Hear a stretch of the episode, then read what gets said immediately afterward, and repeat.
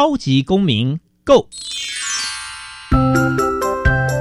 民主社会是百花齐放，法治国家则井然有序。用心沟通，相互理解，以理思辨，相互辩论。欢迎收听《超级公民 Go》。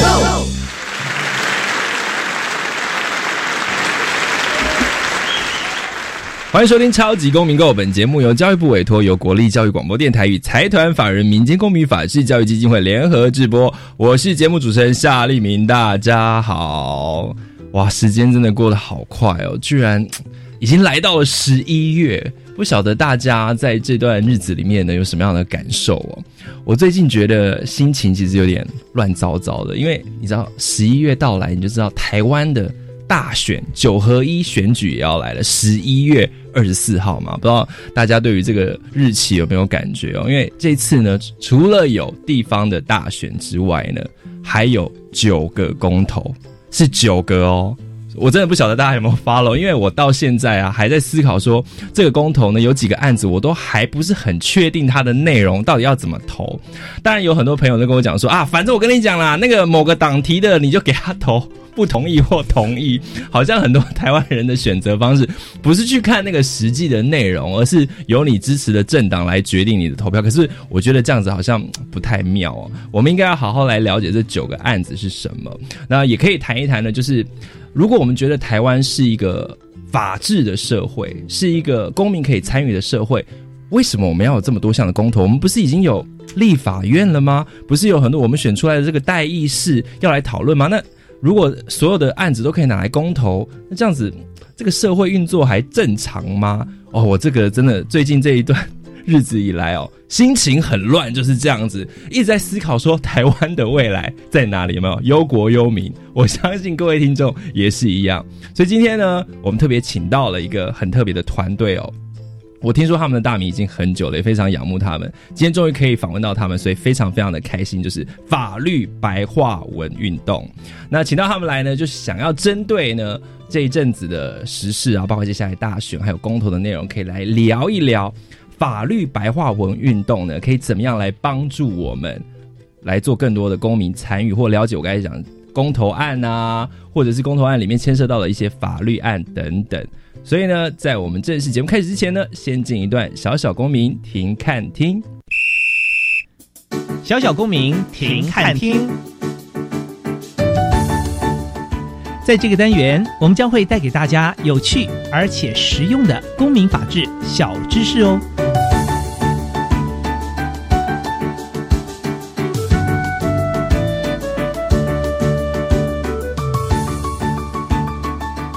法律白话文运动是由一群致力于散播法治种子的法律人成立的新媒体，因为他们认为呢，要为人民服务的法律呢，不能够像文言文一般难懂，不然的话会离人民越来越远。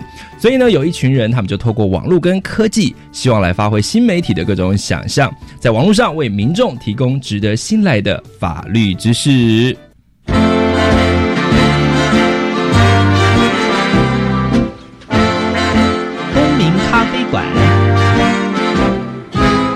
倒杯咖啡，跟我们一起在公民咖啡馆分享近期最具代表性的公民时事。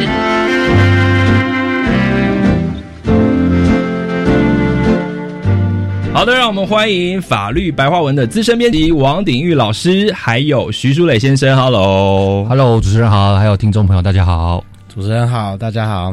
好，我们第一位刚才听到的声音的是王鼎玉老师。老师您好，你好，我需要自我介绍一下吗？还是就直接开始？当然要自我介绍一下，因为老师很年轻又很帅。虽然我们的听众没办法看到，我们还是跟大家讲一下，可以去 Google 一下王鼎玉老师啊。鼎是呃鼎立的鼎，三国鼎立的鼎。对，玉是木字旁的玉，对区域的玉，把土去掉，革命好，种上一棵树啊。法律白话文运动，王鼎玉老师先介绍一下你的背景好了。好，我是那个东吴大学。法律学系的兼任讲师，同时也是静宜大学的兼任讲师。那我就是因为呃有志于想要就是把法律给普及化，所以就走上了老师的路这样子。哇，哎，很清楚，你这个介绍应该已经蕊过一百次，是不是？没有没有没有，看到主持人非常有灵感，对啊，真的啊，哇，真是哇，这是我觉得我今天很开心，就是可以看到原来这个法律白话运动背后是这么年轻的人，因为我我本来还以为是不是什么很资深的人士啊，或者是什么法律界的大佬啊，那今天来的是两位非常非常年轻的老师，还有接下来也是一位资深的文字编辑徐书磊先生，也帮我自我介绍一下好吗？呃，主持人好，大家好，我叫徐书磊，然后我现在其实还在念研究所，嗯，对，然后当初加入白话文运动也是对，我我跟鼎玉老师比起来，我是比较晚加入的团队，然后一开始是先认识到，哎，他们在做类似法普，然后我觉得蛮有兴趣的。然后自己刚好在做文字工作，我本身在做法律翻译，嗯哼，所以后来就由学长带入加入到这个团队里面。嗯，其实法律白话文运动，我们在前几集啦，如果是我们忠实听众，应该可能有听过，我们有请法官来解释一下为什么法律白话文运动这么的重要。但是当然，我们同时也知道，法界有一个声音是希望可以保留那种法律文字的文雅，或者是某一种。程度的专业哦，所以这个其实我们都有讨论过，所以我觉得今天你们来很好，是说可以实际来聊一聊，说到底法律白话文运动里面有哪一些很实际的案例，是真的可以帮助到我们刚才讲的公民参与。那我一开头其实就就讲到的是说，其实现在离大选已经很接近了。那我知道你们最近法律白话文运动呢，也跟其中的一些我们刚才提到的公投案。那或者是我讲的一些法律案，其实有相关的合作，可不可以让我们了解一下这个背后的故事？好，就由我来跟各位报告一下。因为那个那时候四月多的时候，苗博雅女士想要就是推那个平权公投，然后呢，我们就有机会跟平权公投小组一起合作。所以简单来讲，法律白话文是负责帮忙平权公投小组在法律论述的部分。嗯哼，好，那跟大家介绍一下，因为刚才我们开头讲有九个公投，搞不好九个公投大家都搞不清楚是什么。那这九个公投里面呢，其中呃有五个案子呢是跟同志教育跟同志婚姻是有相关的。那呃由苗博雅发起的其中一个案子就是。所谓的婚姻平权公投，也是通过公投呢来支持同性别呢可以利用民法的方式来互相结合，这是其中一个案子嘛？没错。那在婚姻平权公投里面呢，还有一个案子是在讲呢，在国中国小阶段呢是可以实施啊所谓的情感教育、性平教育跟同志教育的这个案子哦。这两个案子是刚才鼎玉所提到的。所以，呃，我们第一个就要来问说，你们跟他们合作，可是这个案子本身，我觉得就非常有趣，因为，呃，我们知道，呃，首先第一个案子同性能不能结婚，其实我们有一个非常重要的大法官的视线文嘛，七四八是字是字七四八，那这里面其实已经讲了说同性是可以结婚的，所以其实现在呢，很多国内外的朋友啊。包括呃，有很多比如说国外关注台湾新闻的友人都在讲说啊，不是都已经过了啊，还要公投什么？这公投到底意义是什么？会影响什么？大家，所以我说很乱，就在这里说你要怎么样跟大家解释说一个大法官已经解释出来的东西，现在你公投的内容主要的内容争议是什么？那如果投了就会改变吗？台湾同性婚姻就不会合法吗？所以这是提的第一个问题哦。那第二个问题有关于这个性别平等教育的公投就更有趣了，因为现在呢，在国中国小实施呃同志教育或性平教育是规定在我们的性别平等教育法里面啊，结果呢，我们就有人提了一个公投说不可以这样教。那现在呢，我们的性别平等团体啊，或者是说呃我们的啊苗博雅啊，还有法律白话文这边呢，就提了一个正面公投说应该可以这样教。啊，很奇怪，法律不都已经规定了吗？啊，就是要交啊，那为什么这又可以公投？所以是不是我们每一个法律案件里面规定的东西，我们都可以拿出来公投？那如果公投，大家多数人觉得说不应该交，就要拿掉吗？就要修改吗？那当初走了这么多的立法的流程，又是为了什么？有没有？这一切的一切都跟我们台湾社会有相关。我们一个一个问题来处理哦。我们第一个先来讲这个同性婚姻这个案子好了。我林玉你在帮我们，我刚才已经介绍了这个大概的背景嘛。是。然后我们，所以我们现在这个公投到底在投什么？好，首先大家一定会怀疑说，为什么七四八解释之后还要去做公投？想说干嘛多花两次力气？那答案其实很简单哦，因为七四八大法官只说现在的民法不给结，不给同性别两者来解，但是这个洞他说。要解立法者来补，那他之所以会产生好像可以结婚的错觉，是因为我强调要用错觉哦，因为他这边只说两年后如果没有修的话，可以暂时用民法。嗯而这个暂时就是 mega 啦，因为这个如果后来先用先暂时用民法，可是如果后来立法院他如果一转弯改成专法的话，那就会确定用专法了。所以这个公投案呢，平权公投案呢，就是要抢在立法院把它确定成专法之前呢，把它定成民法，好让所有的同这个同性别两者都能够享受到这个没有歧视的婚姻这样子。好，那所以依照你刚才这样讲，我可以理解就是说，因为婚姻平权公投就是说让同性别两者可以透过民法来结合嘛，对不对？所以这个公投案要怎么，他如果过了，所谓的过了是什么意思？它的门槛是多少？呃，它的门槛先简单讲一下它的流程。好，好，我们有提案，提案完之后才能联署，联署完要成案之后才能够绑大选。那现在都成案了嘛？对，所以现在刚才主持人提到的投票是指绑大选这一刻，嗯哼，那它的门槛很高哦，它的门槛要呃细细致的依据我就不讲了，我直接换成数据，大概要五百多万。五百多万它有多难呢？我们说两任六八九，马英九女士、蔡英文女士要六八九，马英九女士，马看啊不马英九跟蔡英文女士，你对她有什么意见没？有没有没有，绝对没有，我们是这个性别平等 对。所以我们的两任总统的选票都是六百八十九万，结果这个要通过就要五百万，那就是不扣零的代志、五百万左右，五百万左右是。那如果没有到五百万呢，就等于说没有办法去形成一个立法的理由喽。应该是说公投如果要发生效力，就要通过那个票数的门槛。刚才的对五百万只是大概抓个数字啊，没有很精准，对，但是就是四五百万左右。啊，没有通过嘞。没有过的话，就是两年后再来。好，法律规定说，如果你公投案投失败了，没有过那个门槛，要两年后再来做相关的动作。哇，所以其实这的确会关乎到我们的公共政策的形成哦。所以有很多人认为说，它是不是只是一个怎么讲，好像风向带风向，或者是它只是一个参考，其实也没有这么简单，没有这么单纯，对不对？刚刚主持人讲到风向，我觉得很重要，因为在我们录音的前几天，那个赖奎赖奎嗯出来说，我们要观望年底的公投，再来决定同运的那个走向。嗯所以这个公投，如果你支持的议题，你一定要出来投票，因为这样子的话会让赖奎看到哦。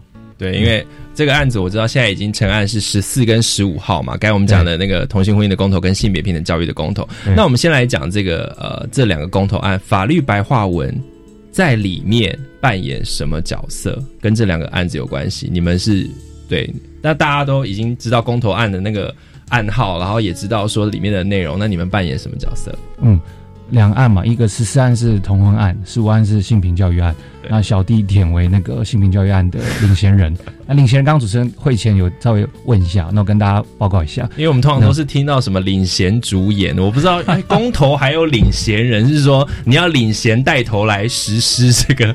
对，讲直白一点，就像主持人讲，因为那个有太多呃，我们姑且称之为选民嘛，那不可行政机关不可能跟所有选民一一打交道，所以要有个窗口，所以小弟就是舔为这个窗口。那这边简单报告一下，因为团队之所以让我来当这个领衔人，是因为希望让我有一个怎么讲？因为以前这去关怀性平教育，多数都是同性恋者或其他 LGBT。对，他我因为我是一个小小小异性恋者，他们觉得说我如果能够站出来，然后让大家一起来，就是呼呼吁更多哦非传统支持者来加入这个选战，我觉得这不是我觉得是团队觉得这样子也许会更有意义一点点，啊。当然哦，所以你为了这个运动也要哎承认异性恋也是一种出轨哈，也是一种。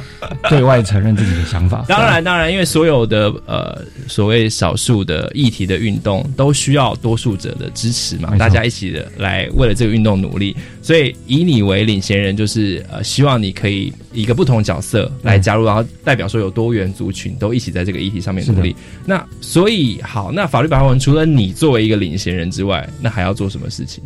嗯，我们实际做的议题的话，就是针对法律论述，像一路走过来，像之前中选会有针对我们的提案，在提案阶段有开过听证会，对，那我们也是守护，为了守护这个公投能够成案，就针对法律问题也去做辩护，在听证会上面，对大家有兴趣可以去 Google 中选会还放在 YouTube 上面这样子哇，这样、YouTube 的的搜寻关键字是什么？啊、中选会的公听会，呃，就打那个公投性平教育或者是同婚、同婚公投，对，所以也就是由你们的团队去设计一套有点像说帖这样的意思吗？就比如说那时候是两岸嘛，那我是因为我是领衔人，对所以我就为为我自己那案来，就是来做 defend 这样子。嗯哼就是呃，所以也就是把大家呃关心的这个议题，然后因为这这里面需要白话的地方在哪里？有啊，比方说公投要件啊，什么是公投法要成案的要件？那你就要透过公听会，因为公听会我们当然委员是专业的嘛，我们不用跟他说白话，但是在公听会的时候，我们趁机白话，让看到公听会的群众能够一起参与。哦对啊所以我们团队一起都有来帮忙，所以不管像什么议题，我们都会带回团队来做讨论。那只不过我是一个窗口，所以就散发出去这样子。了解。那呃，其实刚才还讲到，特别是在针对，因为我听到有关于这个所谓呃同志教育这个案子，真的是有非常非常多人提出他们的担忧，就是这也是反对方其实在他们提出反对意见的时候常常提的一个论述、哦，就是说，你看。我的孩子还这么小，还没有成年，就要跟他谈同志。其实他们某种程度也是在做一种白话文论述，哎，是的，就是他在跟你做一个在在在告知说，我知道现在有性别平等教育法，可是当然那背后他们的目的我们就不要管，比如说宗教或什么。那现在的文字看起来，他就认为说，呃，他会让很多的家长有同感，就是诶，我的小孩会不会在国中国小学了这个同志教育之后就变成同志，或者是说他的性别错乱，或者是说性别光谱让他变得不男不女。说实在，这是很多人很直白的、很直观的一种想法。所以，所谓的反对方也在做他们的白话文论述。那你们在做的事情，比如说，也是跟这样子的论述来做对垒吗？我们不敢说对垒，因为就是因为我相信反对方一定是基于某种担忧，我宁愿这样相信，嗯他们是基于担忧，所以我不会用对抗两个字，我宁愿说是用呃宣传正确的概念，对，来消除不必要的恐慌。好，那你们对所谓的正确概念是什么？来听听看。是，但因为时间关系，简单讲啊，然后我们性平教育其实不是把小孩子变成 LGBT，反而是让他认识到世界上有各种各式样的样貌，嗯让他学会认识自己，或者是认识别人不同的样貌，进而会去尊重彼此。我们只是让大家认识这个世界原本的样子，然后来消除不必要的霸凌。所以没有鼓励变性，没有鼓励多批。绝对没有，那个都是那个坊间这种东西，不都是有坊间的那个留言终结者就把它干掉了吗？哦，可是我听到很多家长，他们他们没有太多时间去，或像一般年轻人一样这么会使用科技资讯，所以就像你们刚才讲的，就是你们白话文运动其实还是很多是透过网络嘛。但是当然，现在长辈会用网络，但他们的网络资讯很很很固定于在某个赖群群组。对对对对，早安所以你们。有深入赖群组吗？我们这这个方面，我们的确是没有太多琢磨的地方，因为我们我长辈图，长那个 说实在，我们之前就是平权工作小组这边在宣传，还是以网络为主啊，嗯因为那个人数有限，是，所以而且会使用，当然我们会使用就是脸脸书啊或 IG，、嗯的确嗯 online 这边比较比较少一点，所以这也是我们接下来会深入的战场，因为我们会请我们现在就跟那个大平台合作，嗯。大平台有很多讲座，然后会散发出很多自贡的力量，这样子。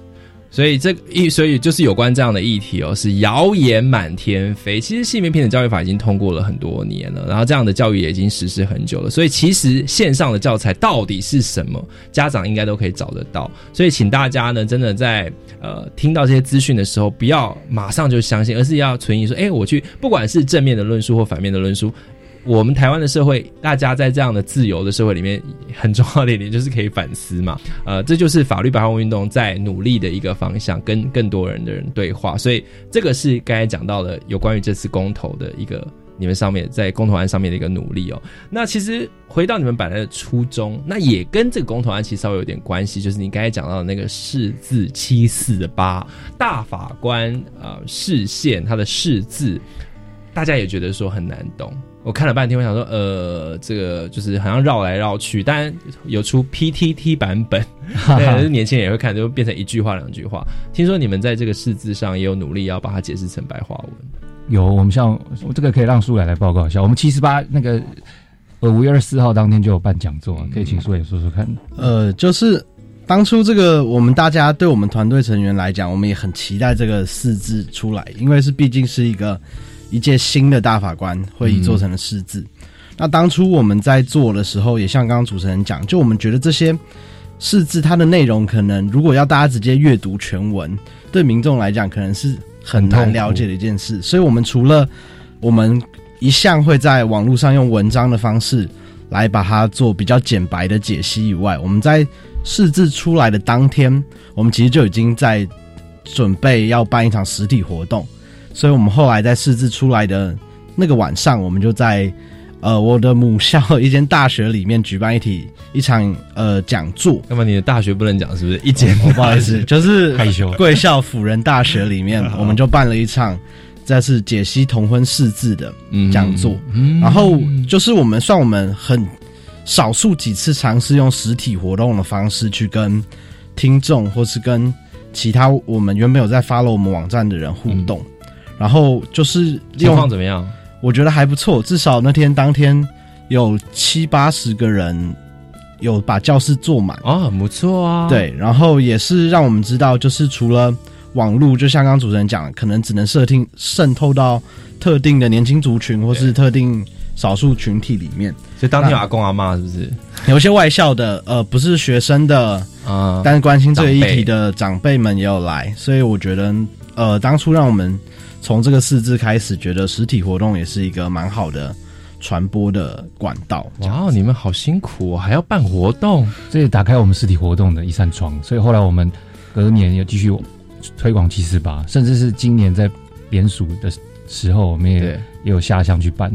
我们在各个县市都有办说明会，当然名义不是用法律白话文本身啦，是法律白话文出人，嗯然后去各个县市办这个平权公投的说明会。哇哦，那所以你们组织有多少人啊？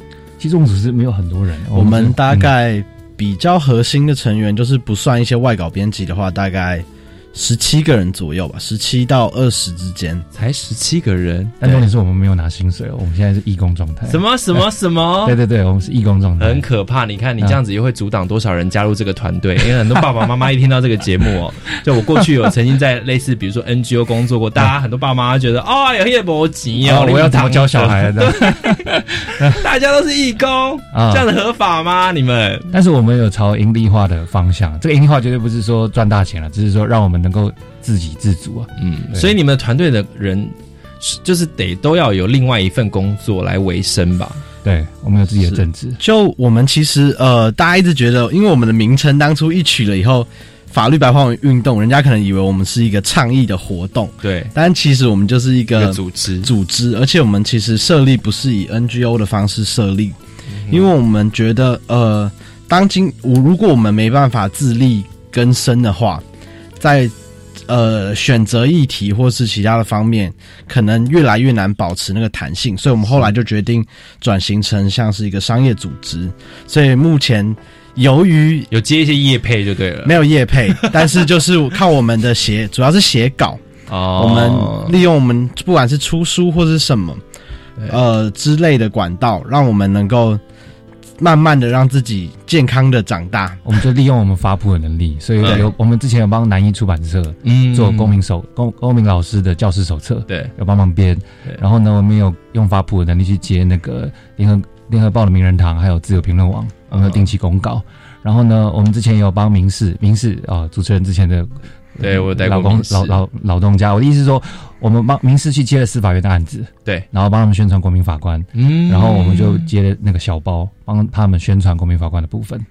对啊，好辛苦，听起来我觉得，我觉得因为你们的工作好重要，所以我才会很惊讶听到说，原来你们这都是无给职，然后他是靠接案的方式，会让大家觉得有捐款的这个账号跟专线吗？哦，有有有，请 Google 我们的那个 法律白话文对，运动，这就是我们今年有跟一个平台叫 SOS 合作，嗯嗯，然后我们有推出我们的算是募资的专案，然后不管是定期定额还是单笔的专呃的募资，然后我们就有推出不同的方案，所以详情请见法律白话文的网站上面。哦，这个真的好重要哦，所以我就因为我们知道，其实台湾有很多的法律专业团体，那很多当然他们都是在各个的特定议题上面，比如说司法改革，或者是死刑存废，或者是法律制度。那我们也有一些律师工会是什么？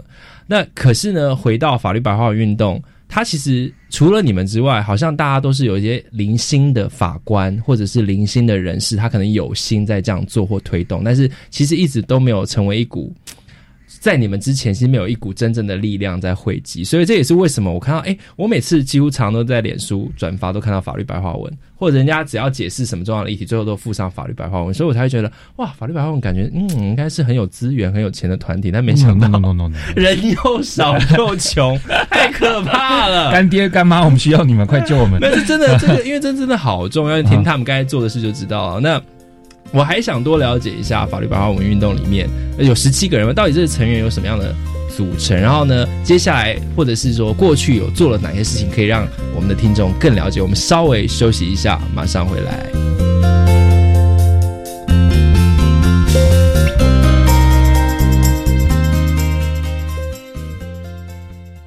的听众朋友。感谢您长年以来对于教育电台的支持。为了使我们的节目与服务更加贴近您的期待，即日起到十月三十号，欢迎到教育电台官网收听调查问卷专区，填写网络问卷，留下您宝贵的意见，就有机会抽千元礼券哦。如果您想以电话方式进行问卷填答，请拨打教育电台专线零二二三八八零六零零分机一五三一五四。温孙吼，自细上爱啉我煮的素心汤，迄天伊带人来啉汤，好不好？震动五级耶！阿妈，他都要告诉我改失去啊呢。阿妈有微电脑瓦斯表，我要把五漏气折断、超时折断、地震折断三大安全功能，拢得保护阿妈啦。丢啦！叮当瓦斯表干微电脑啊！关心居家安全，快上网搜寻微电脑瓦斯表。以上为经济部能源局广告。九月一号起，就学贷款新增直缴息不还本措施，并且放宽还缴门槛为三万五千元。轻松还咨询专线：台湾银行零二二一九一零零二五，台北富邦银行零二八七五一六六六五转五，高雄银行零七二八六三三五八转一二，台湾土地银行零七五五一五二三一。以上广告是由教育部提供。我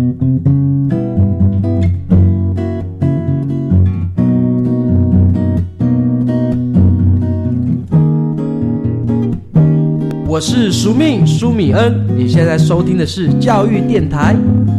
哦，朋友们，就爱教育电台。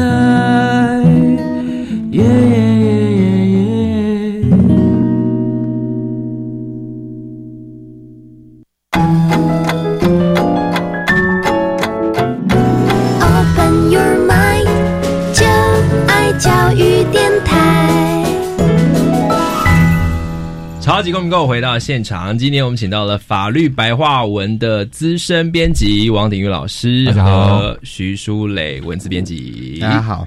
法律白话文运动刚才已经讲了，它不只是一场运动而已，它其实是一个完整的组织。里面现在有十七位核心成员。你们是在什么时候成立的？我怎么感觉你们好像已经存在很久啊？这样子，谢谢，这我们就当做是夸奖了。当然是存在感，一点点存在感。我们是二零一四年三一八运动起来的。哦，那很年轻的团队，没有很久，因为那时候叫做福猫科普文，主要是那个站长跟几位创站的伙伴。他们想针对服贸的相关知识做推广，嗯哼嗯哼。然后那个运动，因为一个月之后就是是站长不是馆长哦，不是不是，我们 要 切割切割馆长那个 对，最近有点新闻多这样。站长哦，所以那时候就因为要解释服贸相关的条文，对，所以你一群法律人聚在一起，有没有一群？那时候只有三两三三四位，对，创战伙伴。然后后来结束之后，这个概念是很好的，就从服贸变成法律，那就。就是从不要只讲服贸这个点，就讲各式各样的领域。那因为要讲各式各样的领域，所以后来才会有十七位。因为我们来自于法律里面也有分科啊，像医生一样，是，所以就有十七位来自不同法律这个专专专研的人，这样子。很感动啊，因为一场运动，它在发起的时候，当然就会有很多专业的人加入嘛。但是随之这个运动的结束或告一个段落，其实很多的相关的讨论，因为大家都可能会回到自己的专业领域去努力，所以。法律白话文还可以从二零一四年一直累积它的能量到现在，我觉得是非常不容易的一件事情哦。其中必定有什么奇人或奇事，可以好好来钻研一下。我我觉得社会大众是需要法律知识的。你看每年的那个诉讼案件是一直往上升的。嗯哼，当然法律不等于诉讼了。我只是借用诉讼的数据来说明，说大家对法律的需求是一直都在的。嗯，但是因为它苦于语言的高强，所以大家没办法。不容易跨越了，所以白话这件事就相对的会让大家需要这样子。对，因为看到听到你们上一段有讲说，你们除了啊，好像是现在跟政治有关系的一些议题，其实在很多的法律基本知识，刚才讲到一些，比如说我们要推的什么国民法官啊，或者是跟一些其他的单位合作的一些法普。对，法普应该全名叫什么？法律普及，法律普及，就像科普、科学普及嘛。法律普及的一些案子，你们都有在做，所以你们有一个很清楚的定位，说你们接下来要怎么样发展嘛？就你们这个法律白话文运动的主旨，我觉得我们还是蛮维持我们的初衷啊。就我记得我们的站长讲过一句话，他觉得很多人在讲说，法律都只保法律不是保护好人，他是保护懂法律的人。嗯，所以我们当初就觉得。呃，是没错，但为什么不让每一个人都懂法律？嗯，所以我们就还是会很注重在法律知识普及这一块。嗯但是接下来我们想要，呃，在我们过去一年有没有在尝试？就是我们觉得，就像刚刚主持人讲过，很多法律，呃，不管是律师或是法官，或是其他有法律知识专长的人，他们都一直也有在做特定领域的法普。对，但是我们就觉得。缺少了一个像是比较大的平台，平台。对，所以我们之前我们想要当这些法律知识的人跟一般社会大众的桥梁，嗯哼，就是能够透过我们法白的网站，或是透过我们办的活动，让这些人的知识可以转换成一般人更能了解的。所以我们就往一个大平台的走向在推，直白一点就是两大平台，两端的大平台。哎，要当大平台也非常的累，因为你知道，因为在一个大平台，如果能够专注做一个议题，它比较能够累积某一种成就。或者是说累积一些成果，大家可以很容易看得到。但你既然是一个大平台，你几乎什么东西都可能要含纳在里面。所以你说你们有十七位成员，然后可能熟悉或他们涉猎的方向都是不一样。没错，哦，这个这个大平台这运作起来，我觉得就是这个愿景很宏大。那到目前为止呢，你们二零一四年累积到现在做的事情，你们现在回头来看，你们有没有主要还是落在哪一些领域？因为看来，比如说商业的可能就很少，你们就很少碰吧。这这可以从两个层面来讲，我们不只是十七个人自己写，我们之所以外稿写手，对，有外，因为大平台嘛，所以外稿写手会慢慢进来。以前是要去求爷爷告奶奶说拜托拜托，但现在就是大家会觉得说，哎，这个平台有点有点声音，所以他们会。就是觉得说还可以就过来了，嗯所以会有这样一个层面。那另外一个层面就是我们的议题，当然还是有比较热门的，有两大种，一种是时事，比方说马英九被告泄密案，这种大家都会 follow 的。对，另外一种是民生议题，对，因为我们都可以看后台的数据嘛。对，所以后台数据大致上就是政治议题会比较报高，民生议题像之前所谓的支付命令、报税，对，报税之类的这种民生议题相关的法谱，哎，这很重要啊！哒哒哒哒哒。那其实应该很多国内的媒体想跟你们合作吧，或甚至搞不好国外的媒体，就是他们如果可以。但虽然现在很多国内媒体跟你合作，都跟人家合作都喜欢不给人家钱，就是想说 可以转贴你们的文章吗？想说可不可以付点钱？人家也是要生存好吗？我太了解了这个 这个心酸，你们有遇到这个困难吗？我们刚开始起来的时候，有很多也是谢谢很多干爹干妈给我们机会，让他说让我们转贴我们的文章，这真的是要感谢。你说一开始因为他，你可能要累积一些名气了，但是当然我觉得这个风气还是得要。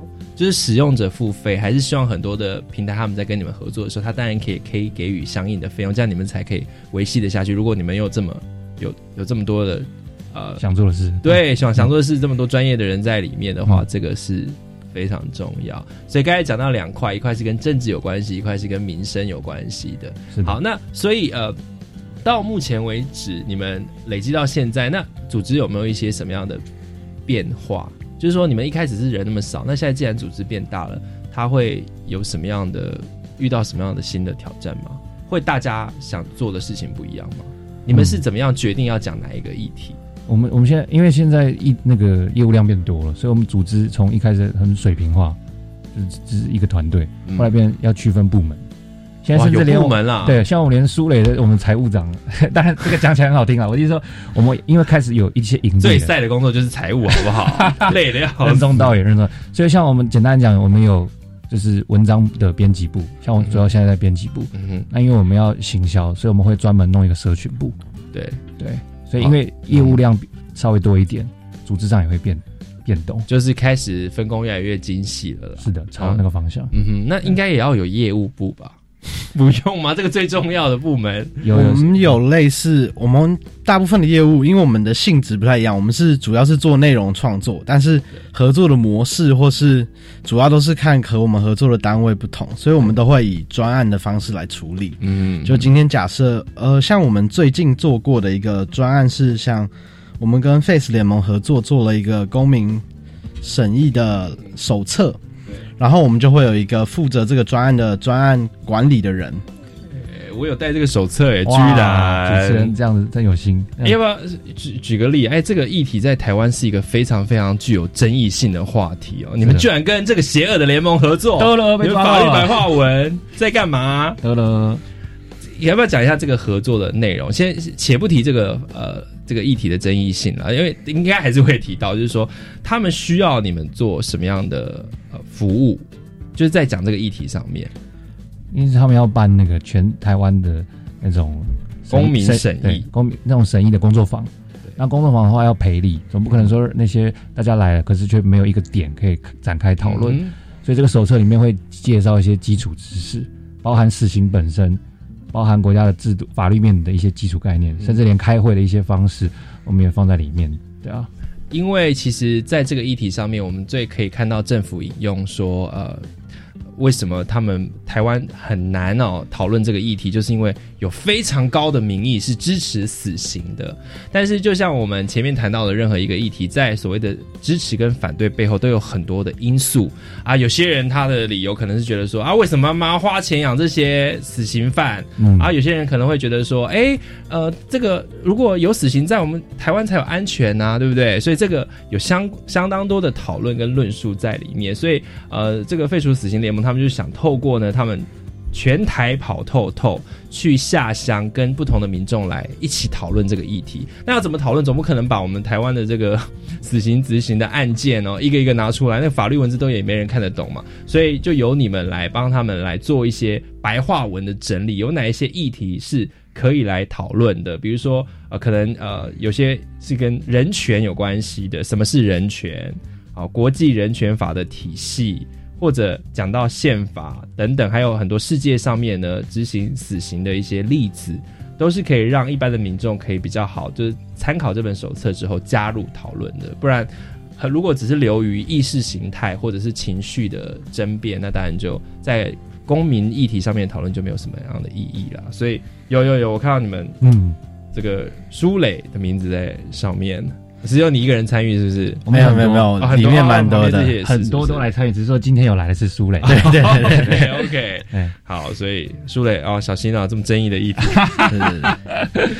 我很重要。我觉得越是越是争议，或者是越有越能引起这个社会讨论的东西，越需要大家有冷静的头脑跟能够参考的资讯。因为其实现在，呃，台其实台湾社会就像我开头讲的，其实会让人家很担心，就是有一种越来越民粹的感觉。那这种民粹当然有，也是因为政治人物带起的风潮。因为我们政治人物最常讲说，没有共识嘛。这共识是什么？嗯共识就是大家的对这个议题的态度。可大家的议题的态度，我觉得我不晓得你们会不会觉得有这样子的一种沮丧的感觉，就是台湾人好像觉得我不需要了解事情的全貌，我就有发言权，我就可以说啊，反正我有投票权呐、我跟你讲这件事我就是怎样。可是他也许对于这个事情他的了解。或者这个背景知识都还不够多。我最常有关于死刑，我最常喜欢问人家一个议题，就说，你知道全球一百九十五个国家里面有几个已经没有死刑了吗？我没有，从来没有人答对过。各位听众朋友，你可以猜猜看，全球有多少国家？一百九十五个国家里面，其实已经大约有一百五十个国家都没有死刑。然后大家就想说，哈，有那么多啊？不是三十还六十？就是在做这个运动的时候，你们会不会觉得？会会觉得说，你们做出来的资讯是真的大家都很需要的吗？还是只有就像你讲的，其实大家还是关心的是自己，比如说报税，嗯，或者是你说所说的民生议题，你们怎么看这个议题民众的接受度或吸收的程度？还是这跟年龄有关系？那这样会不会有点污蔑老人？对 可是我觉得我们其实看民众对的议题关不关心，看我们被骂多惨你就知道。就是，哎，因为我们的网站，我觉得我们就是各个媒体或是做任何，不不管是写文章还是出书的人都一定有立场，所以我们的网站也不例外。但是我觉得我们尽量会做的就是，我们的文章里面除了我们自己代表我们网站的立场以外，我们都会希望以法律的角度带告诉大家说，目前现在的法律规范是怎么样，或是其他国家的法律规范是怎么样。对，所以当遇到某些问题，可能民众他们都只看到。哦，你们在带，他都觉得我们是在带这个风向啊，或者什么。那其实我们希望的是，民众你稍微把文章看完，你会发现至少你会有一些像刚刚主持人讲的背景知识，对，或是法规的了解。你有了这些知识以后，那你的立场或怎么样，那就是呃个人的判断的嘛。嗯但是我们就希望我们至少能够提供给民众大家看得懂的基本知识，特别是跟法律有关的部分。这当然也是你们的挑战，因为如果他的文字比较艰涩，或者是说某种程度下的文章如果不具有吸引力，像我自己在当记者都是一样。其实很多民众只看到标题就已经在下面骂成一团，我就想说内文你到底有没有看呐、很烦呢、然后每次都得要这边跟大家讲，或者把然后你真的把内文漏漏等漏漏等的贴出来，也没有人会真的看。所以你们在这个内容制作上面，你们有讨论说你们的走向是怎么样？比如说，我们写文章的风格，就是一开始要有一个 attention getter，要有一个吸引人的，还是用什么？到底什么样的写作方式是你们也会在里面讨论，还是是很看个人？我们其实很借重就记者朋友们的一个定律，就是倒金字塔嘛。嗯我们一定会先把结论放在最前面，嗯然后再来慢慢白话说我们的道理。嗯哼对啊。然后刚刚主持人提到一个概念，我也想要趁机宣扬一下，就是那个判决书啊，大家常常干掉说这个恐龙法官，但是我以以我上课为例，我我都会问学生说，请问，因为是非法律系，有时候对你，请问你们真的有在看判决的举手？全班几乎没有人举手，不到一成。嗯哼那我觉得说，常常骂恐龙法官的人，也请想想，你们真的在骂之前，当然骂是绝对没问题的，民主国家，但是你真的有好好看过判决书再来批评吗？我觉得看过再批评才是进步的这个原动力。可是现在问题不就是判决书可能看不懂，还是其实判决书没有这么文言文？你看，因为我没什么看判决书，像嗯，一方面说，当然欢迎来看我们法律白话，我们会针对实事帮你白话；二方面是现在其实很多实务界的这些前辈们，嗯，他们也开始努力的白话。像我们去年跟那个关键评论网有一个展览，嗯哼我们就展出一些努力尝试白话文的法官，嗯，拿到的那些朋友们，我们在办展览的时候会问他说：“哎，你觉得这个判决怎么样？”他们有些还不相信，说这是真的判决，他们以为是我们自己瞎蒙的，但实际上这是真的。很多法官已经在努力把它变得像白话一样。真的哦，对这很有趣，因为最近有一个这个 talk show 叫做伯恩夜夜秀，其实它里面也讲到一些法律议题，我就觉得哇，是一个全新的呈现的方式，而且变得非常非常有趣，因为它里面在讲那个。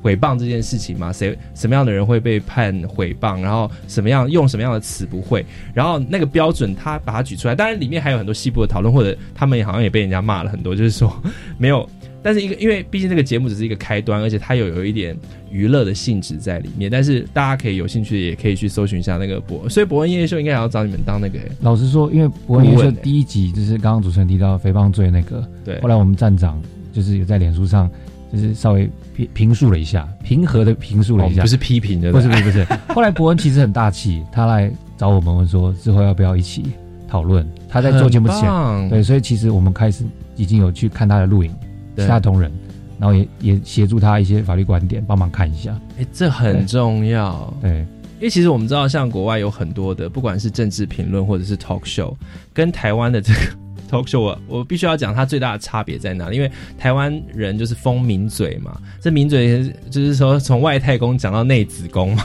什么都可以讲，然后台湾人也都听得跟真的一样。可是其实呃，我自己知道很多的国外的 talk show 或者是政论节目，他们其实背后有很多很很厉害的写手，或他就是这方面的专业背景知识的人，他懂得，他有这个专业知识之外呢，他还懂得如何把它白话。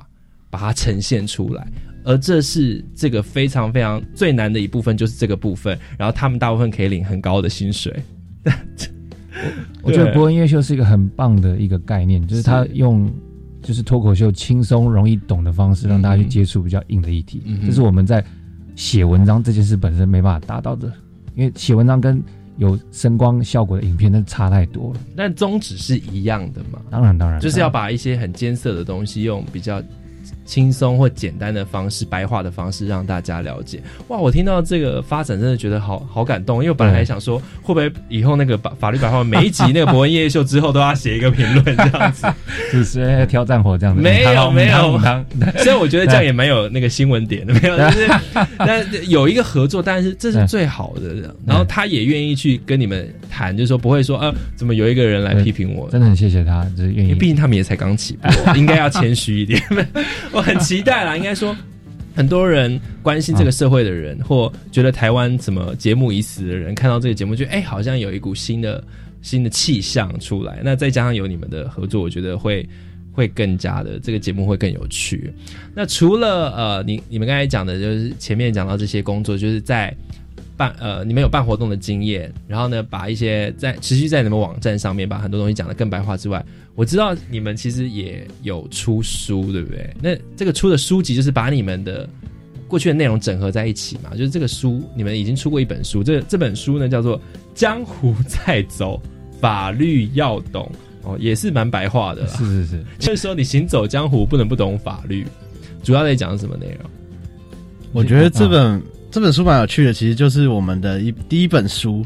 然后我们当初的写手就是跟书名一样，希望是一些大家哎翻开来，不一定当然希望大家不一定要一直用到法律知识了，但是里面都是一些翻开来大家觉得至少会觉得有趣或是实用的法律普及的小知识这样子。像什么？帮我们举个例子。呃，我们当初里面有支付命令的文章就在里面，嗯，然后也有介绍到保险的制度跟一些。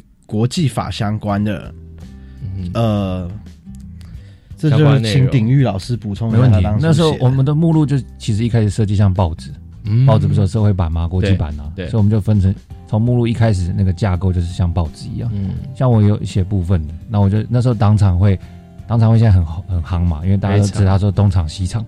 那 anyway，反正那时候当场会就有个小新闻，大家可能没注意到，就跟国民党签契约。然后我们就想说签契约，一般民众可能说签什么密约？你是不是要把它搓汤圆？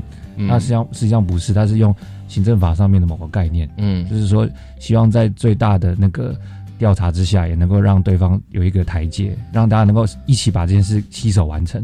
因为如果说是所以是合法的，合法它是一个法律上的制度，那我就趁机在那篇文章介绍这个东西。那另外一方面。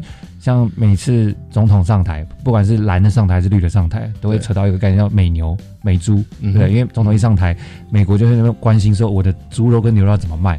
对，那可是谈到美猪美牛都会有那个啊，那叫什么概念？瘦肉精，对，会有瘦肉精的问题。那我就趁机介绍另外一个制度，因为其实瘦肉精这个东西都是农委会他会用一个行政命令来定，而这个行政命令我要介绍的概念是，你在定这个瘦肉精的命令之前，我们都可以陈述意见哦，大家都不知道。大家会在报纸上或者是名嘴上面骂骂骂骂骂，但是却没有实际利用那个陈述意见的机制，所以我想说，就透过那些书里面的文章，把这个概念普及出去。其实非常有意思，就像你们刚才讲，其实跟时事有相关的，还是最能够触动人心。我记得我看过你们一篇是在讲那个小英总统。